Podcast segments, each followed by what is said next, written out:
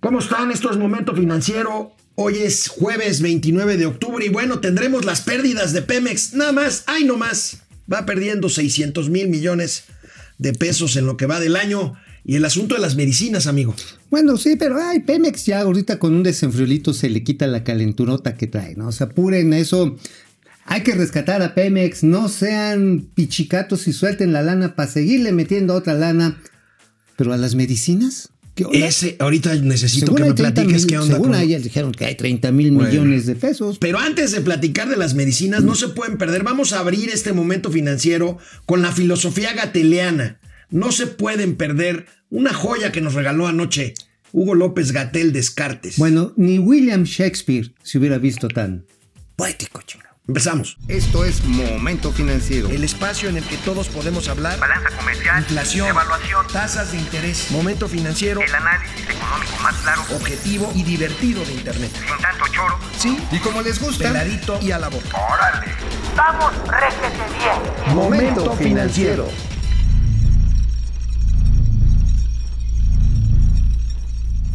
Antes de pasar al tema del desmantelamiento del Fondo de Gastos Catastróficos para la Salud y del tema de las medicinas, de la compra de medicinas, que aquí Mauricio Flores trae buenos datos, permítanme, permítanme abrir este noticiero con un dejo filosófico gateliano. A ver, Veamos nada más esta pieza que se aventó anoche Hugo López Gatel, subsecretario de Salud. Esta hermosura.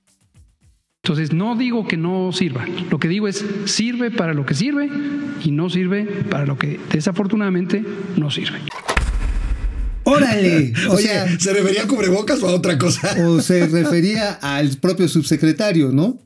O a Oye, o a las oye, no, pero es que es muy, es muy profundo esto. ¿Podemos volver a verlo? Sí, sí, señor realmente productor? Shakespeare sí se ve bien. Lo podemos volver, porque de veras, de veras es una cosa genial. Viene. Entonces, no digo que no sirva. Lo que digo es, sirve para lo que sirve y no sirve para lo que desafortunadamente no sirve. No, sí, o sea, neta, neta. Joyce, me cae que se ve tarugo frente al señor Hugo López Gatel. Bueno, ¿qué digo, Joyce? Schumpeter es un pobre venido a menos en la economía, porque es como lo que dice el filósofo de Güemes, ¿no? El que el perro, si el perro que va adelante no agarra la liebre, el que va detrás, pues menos. Oye, pero es que el señor ya le dio por ser Oye, político. Ahora, fuera, fuera de relajo, esto es una tragedia porque estamos hablando, estamos hablando del responsable de manejar una pandemia que ayer cobró ya oficialmente, llegó a la cifra de 90 mil muertos. Bueno, pero no está manejándola. Realmente aquí la estrategia eh, no es, es que no hay estrategia. Sí. Están dejando que corra, no hay pruebas. El señor Hugo López Gatel dice que esto pues sirve para lo que sirve y no sirve para lo que no sirve. para lo que no das, pues para lo que no funciona, ¿no? O sea, para pronto. Bueno, y la nota que sigue es la que sigue. Dos A años ver. después, dos años Ay, después, quema mucho el sol.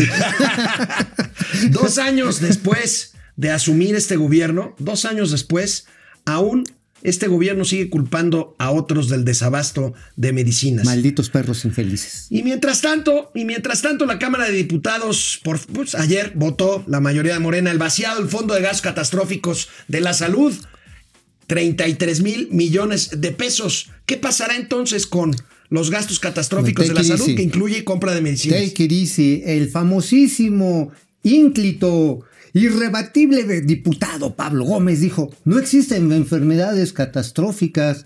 Digo, hay gobiernos catastróficos, eso sí podamos decirlo. Pues- Pero para él, el cáncer no es una enfermedad catastrófica, un problema renal no es un, un problema catastrófico para las familias, una diabetes mellitus múltiple, una estereosclerosis tampoco es este, algo catastrófico. Híjole, Para bueno. ellos todo se cura. Amigo, ¿recuerdas que en julio, voluntad. en julio ya habíamos dado a conocer nosotros aquí una conferencia de prensa en la que se firmó un convenio de colaboración con la ONU para comprar las medicinas? Así ¿Qué es. crees? Hoy hubo otro. Otra fi- otro evento en Palacio ¿Para Nacional en la mañanera para firmar otro convenio. ¿Y era Vamos a ver qué dijo el presidente, porque dice que ahora sí se va a solucionar el asunto con la ONU. Dos años después. El acuerdo con Naciones Unidas, con los organismos encargados de Naciones Unidas, para la compra de los medicamentos. Se van a comprar todas las medicinas del sector público en eh, el mundo, donde se consigan medicinas de buena calidad, a buen precio y que se pueda resolver en definitiva un problema tiempo atrás que ha afectado mucho porque no se ha contado con el abasto suficiente de medicamentos y ahora queremos que se resuelva esto. Oye, ¿huele Do- atrás dos años o después. atrás te huele? No, no, lo que pasa es que dijo de atrás tiempo. Ah, ah, ahora sí que de atrás tiempo nos conocíamos. Bueno, aquí la cuestión, amigo, es que hay que comprender cómo está esta jugada. Hubo dos licitaciones que organizó este gobierno y las dos tronaron como chinampina. Eh, vamos a subir en el transcurso del día un artículo muy interesante que hizo el Instituto de Investigaciones para la Medicina y la Salud, en la que muestra que las compras que ha hecho este gobierno, las dos, las del 2019 y el 2020, fracasaron en el 60% de la compra de los medicamentos. Se les cayó la caja del pan bimbo y ahora vamos con la UNOPS. Eso explica el actual y trágico desabasto de medicinas, entre otros para los niños con cáncer. Pero Mauricio Flores tiene información de las dos nuevas convocatorias que está haciendo el gobierno federal para comprar los medicamentos a través de la el organismo este de la, de la ONU. Tenemos aquí una tabla para que Mauricio nos explique qué es lo que están haciendo ahorita, a ver si ahora sí le sale, porque, híjole, esto no es broma, ¿eh? No, no, esto está muy grave porque mira, ayer se supo que 100 clav- 150 claves de productos de patente, es decir, las especialidades médicas que solamente te puede vender Pfizer, que solamente te puede vender Roche, etcétera, etcétera, empezaron a hacer por asignación directa, invitación directa, lo mismo que se, se- se hacía en el maldito perro asqueroso periodo neoliberal, lo mismo. Y que hoy, con este acuerdo que da a conocer el presidente, anticipa la lana para 1.350 claves de genéricos, entre los que están los omeprazoles, el ácido acetil salicílico, este, los trociscos de mitrozote, todas estas que son generales. Eh, bueno, aquí la cuestión ¿De está... dónde sale la lana? ¿De dónde va a salir la ¿Dónde lana? está registrada la lana? Todavía no está aprobado el presupuesto, amigo. ¿De dónde? ¿Cu- ¿Cuál es la partida presupuestal? Digo, además, De- esto debe ser público, ¿eh? ¿De qué partida? De regreso, de regreso en la pausa vamos a tener la explicación que dio el secretario Arturo Herrera, que generalmente es mucho más didáctico. Ahora, híjole, me parece que se hizo unas bolas y creo que no se ve bien el tema del abasto de medicamentos Oye, para el año que viene. amigo, es que esto se parece al perreo, recurriendo otra vez a las imágenes de el filósofo de Güemes. Parece que estás bailando, lo que están haciendo otra cosa. Canal 76 de Easy de lunes a viernes 4 de la tarde y en Spotify Momento Financiero.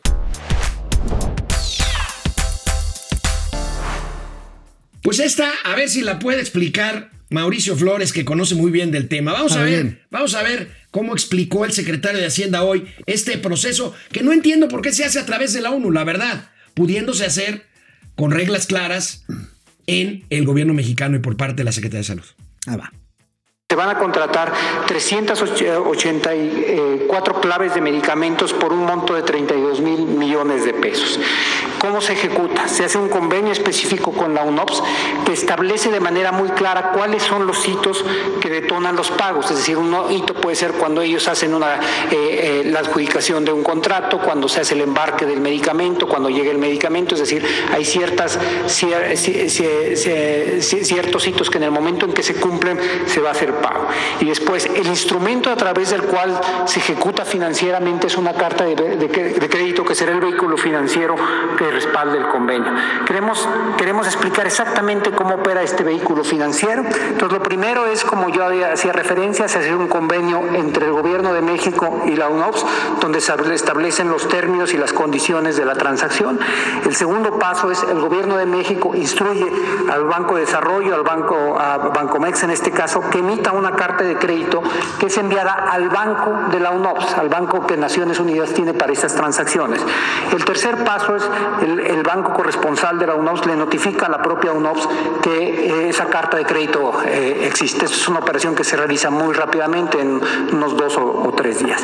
Y después, una vez que se empiezan a cumplir cada uno de esos hitos, eh, la, la UNOPS eh, reporta el hito, eh, por ejemplo, aquí el hito es que estamos ejemplificando es que se hace el embarque de, me- de mercancía de medicamentos, lo recibe el INSABI, el INSABI le comunica ahora a Bancomex que puede empezar el proceso, un, un clic más, que puede empezar el proceso de pagos y el pago se realiza en una operación entre bancos y bancos. Esta es una operación estándar que tiene décadas, por cierto, de existir eh, cuando hay operaciones de compra y venta de mercancías entre, entre dos países. Esa es la forma en la que la operación va a, a estar ejecutándose a nivel financiero.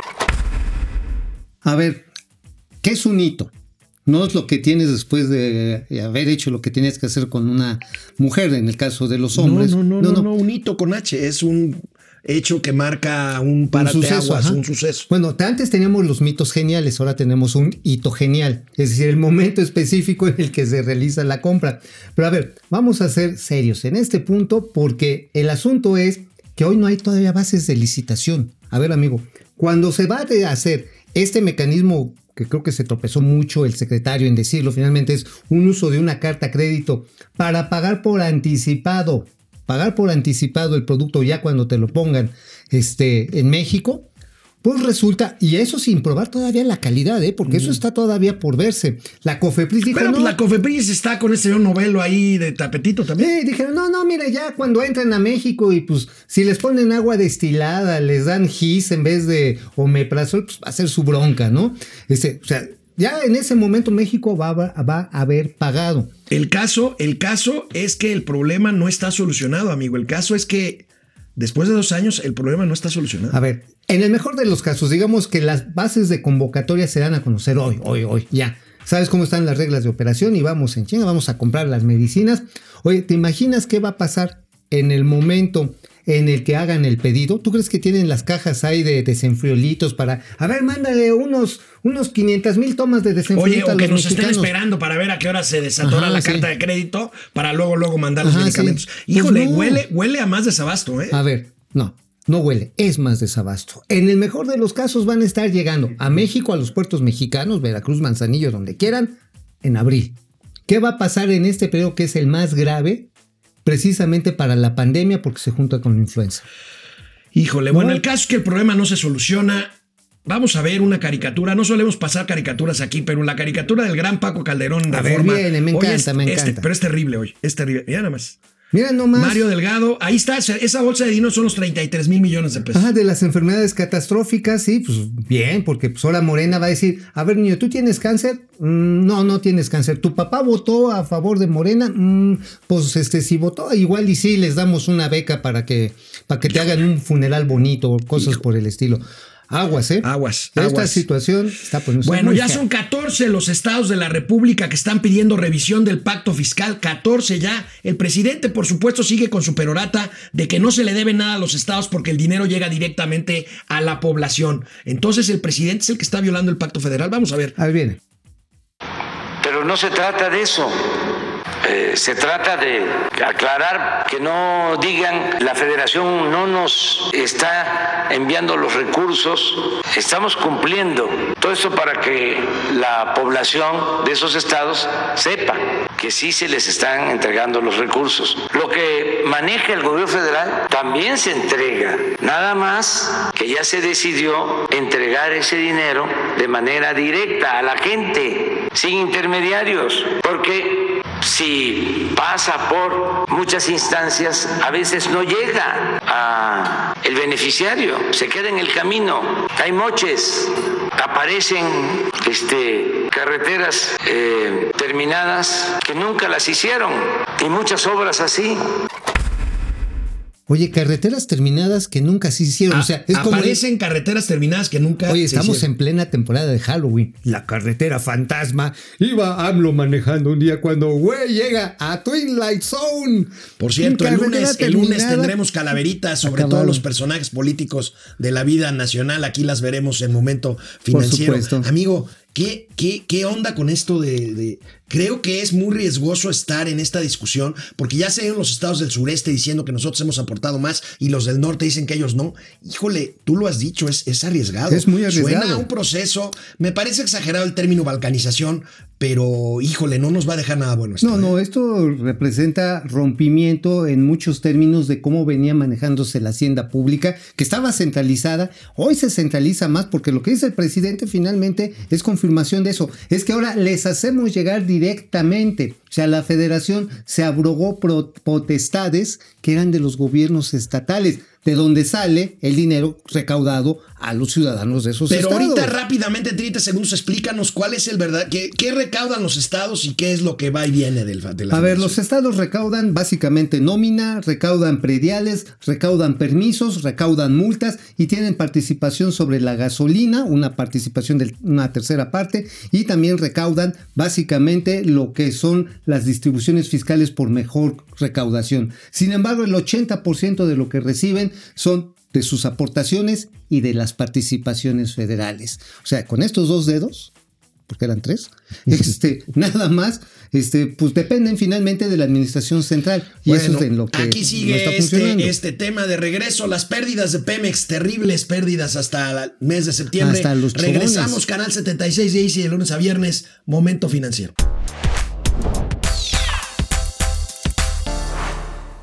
Este miércoles Mauricio Flores Arellano, no, él no presentó, Petróleos Mexicanos presentó sus resultados financieros No, yo los presento y estoy igual de quebrado. en ¿eh? los primeros meses de 2020, nueve meses hasta septiembre, ha perdido, ¿cuánto le echas? No, bueno, 600 mil millones de varos. Un poquito más de eso en dólares, 26 mil 300 No, millones de dólares. ¿Sabes cuánto más que el mismo periodo del año pasado? 250% Pero, más pero ya de estamos, pérdidas ver, del año ya pasado. estamos rescatando a Pemex. Ya le echamos 5 mil millones, 5 mil millones de dólares. dólares este año. Y el año que viene no nos vamos a quedar igual. Viva la soberanía energética. Man, 500 mil millones de pesos. es el ¿Y cómo está la deuda? Vamos a ver cómo está la A ver, deuda. Aquí viene. tenemos un cuadrito. La deuda creció 25%. Ahí tenemos comparado con otras petroleras del mundo, que bueno, no son comparables porque para empezar Pemex tiene como 50.483 más empleados que cualquiera de ellas. Nada más, y fíjate, ahí las deudas superan a empresas tan exitosas como BP o Chevron o Ecopetrol. Bueno, de, este, de Petrobras, pues ni hablemos, ¿no? Porque les ha ido como, como trapeador. El hecho está en que, amigo, ¿por qué ha aumentado la deuda de Pemex? Porque el costo financiero se le ha elevado porque ya sus bonos están en calidad ¿Por qué? de papel chatarra. Porque perdieron el grado de inversión. ¿Por Yo qué? sé que muchos de ustedes decían, ay, estos Mauricio y Alejandro, fifís, ¿qué diablos es eso el grado de inversión? Pues es, es- un sello fifí, es como el pedigrí de los perros. Pues sí, nada más que es un pedigrí que ya nos salió como en 20 2.500 millones de dólares. ¿eh? O sea, Bueno. haberlo perdido es peor que perder la virginidad cuando ya no la tienes. Vamos a pasar manches. Lista. A ver, Carlos Archilla, Archila, Archila. Araujo, desde ¿Cómo está? Tapachula. ¿Cómo En la frontera ahí. Me encanta Tapachula. Ahí, ahí cruzas la frontera y subes el volcán Tacaná. No, subes el volcán, Canta- el volcán Tacaná y cruzas la- a, a- a Guatemala. No, la marina de Tapachula es está muy bonita. chula de linda. Juan Pérez López, viva AMLO, es un gusto ver cómo saca a ladrar a los chayoteros. Digo, cumplido. Juan Pérez, está Juan bien, Pérez. hombre. Este, Julia León, saludos desde California, chicos. Cris Ayala, abogado. Abogado. Ni el intérprete de lenguaje de señas entendió lo que el doctor Gatel trató de decir. Sí es cierto, se quedó. Se quedó así como- oye, no, no voy a decir, me van a acusar con la CONAPRED, se quedó mudo. Sí, no sé qué. Salvador Linares Larios, buenos días, mis gallos financieros. Vaya, No, uno nos dice Oye. chayoteros, otro nos dice Oye, a gallos ver, si un financieros. chayote no sirve para lo que sirve, entonces ¿para qué sirve? Juan Pérez López no tiene la menor idea de lo que es este El evolumento el- el- la extraoficial. el evolumento extra nominal. Ay, Dios mío, Dios mío, Dios mío. Ferrangel, Ferrangel sigue sin corregir la estrategia y ya superamos los 90 mil fallecidos. Pude ineptitud, grado Cuídense, filosofal. por favor. Eh, Tavo Rivera, saludos desde Mexicali, excelente día para todos. Alejandra Hernández, muy tarde, no cambian. ¿Qué te digo? A ver, sí, empezamos a buena hora. Mira, Teníamos un problema técnico aquí. a ver, ¿qué te digo? ¿Qué te digo? Es que cuando empezamos tarde, es que se nos hizo tarde. Ajá. Y la Porque ya culpa- más tarde y la ya no culpa- es tan tarde. Y la culpa es No, Es de todos. No, finalmente no la nada. tarde es relativa al punto horario en el que estamos. Si te ubicas un poquito en el tiempo atrás, como diría el Diana, doctor Diana Lom, saludos, me encanta su programa. Gracias, Diana. Alejandro Méndez Gracias. desde Querétaro. Depredador Mercenario, ¿cómo estás, Depre? Depre, Mi esposa. Pili les envía saludos. Gracias, igualmente a Pili. A Con el aumento de la deuda de Pemex puede afectar el presupuesto 2021, por supuesto. Pues sí. Aunque ya nos salió a decir el, este, ¿qué es? Arquitecto, biólogo, veterinario. Ingeniero agrónomo. Ándale, sí, este, ya ni sé qué es, maestro de primaria. el Octavio Romero Oropesa. Ya nos salió diciendo que eran pérdidas virtuales. Acuérdate que en su comparecencia dijo, no, son virtuales porque son cambiarias. Pues tengan su cambio. Estas son reales porque son... Oye, fíjate, y aquí contradice a su jefe, el presidente de la República, porque el presidente de la República, cuando trata de decir que a México le está yendo mejor, habla de la apreciación del tipo de cambio. Y cuando sale Pemex, dice que pierden por culpa de la depreciación del tipo de cambio. Mm, Es decir, cuando estás para un lado, pues no estás de ese lado, del otro lado, estás en ese, ¿no? Oye, Digo, está como el chiste de, de aquí para acá. ajá, los- y de aquí para allá, los que adiós. siguen. Fernando. Fernando Antunes en. YouTube desde Morelos. Hace mucho que no nos llamaban desde Ay, Morelos. sí, a ver si nos dices en qué parte de Morelos estás, Fernando. Por favor. Este, Ari Loe, eh, buenos días. Eh, Juan Ramón, no, excelente jueves. Leti Velázquez, hola, todos otra vez aquí esperando las malas noticias con humor. Uy, Pues sí. pues sí, bueno. no me Pedro Alberto eso. Lucero Cepeda, buen día, mis estimados economistas. No, yo no soy economista, él sí. Yo no, yo soy No, comediante. sí, no, tú yo, soy, no, yo soy comediante. Gua-. Gustavo López Marín presente desde Puebla. Guillermo Jiménez Rojas, listo para informarme sin tanto choro. Saludos desde Zamora, Michoacán. Zamora. Mm. Sonia, los chongos. Los chongos zamoranos, Qué qué, ricos son, sí, sí, sí. Y más cuando le echas así tantito No, no, eso ya es. Te ah, pones Baileys. No, no, eso ya es borrachera. No, pues eso es para un buen postre. así cuando estás. Sonia Siker Para es tener Jolet. hitos. Buen día, saludos a todos. Andrés Rangel, buen día desde Chihuahua con mucho frío. Sí les está pegando ya el frío allá en Cuídense Chihuahua. mucho, de veras, porque las alertas sanitarias están Cuídense, duras. cuídense, tápense bien las vías, las vías respiratorias. Y bueno, no nada más Pemex perdió, amigo. No, bueno, la Comisión Federal de Electricidad, ahora sí, este Dino Barney, este, está en situación ahora sí como para que lo lleven al Museo de Arqueología y de Antropología. Porque, amigo, ¿cuánto creció las pérdidas de un año a otro? Bueno, Nada más. a septiembre acumula una pérdida la CFE, según vemos en el cuadro este que vamos a proyectar, 67.800 millones de pesos contra una utilidad que había registrado, fíjate, en el mismo periodo del año anterior, 2.000. ¿Por qué ganó el año anterior 2.000 millones y este año va perdiendo 67 mil millones? Mira, va- viene perdiendo básicamente por el incremento del costo de los combustibles fósiles, el diésel y el, cam- y el, cam- el camarón, el carbón. Sí, ¿se me antojó eh, langostino por camarón por langostino. Ya, ya, ya, hombre, en No, la cuestión está en que eso fue lo que le tocó a la CFE. Se le incrementaron los costos de producción, pero bajaron los ingresos porque muchas unidades productivas tiendas comerciales, fábricas cerraron por la pandemia. Obviamente menos ingresos. Hay que decirlo, también soltó una lanita para apoyar a cierto nivel de consumidores de bajo, est- de bajo estrato.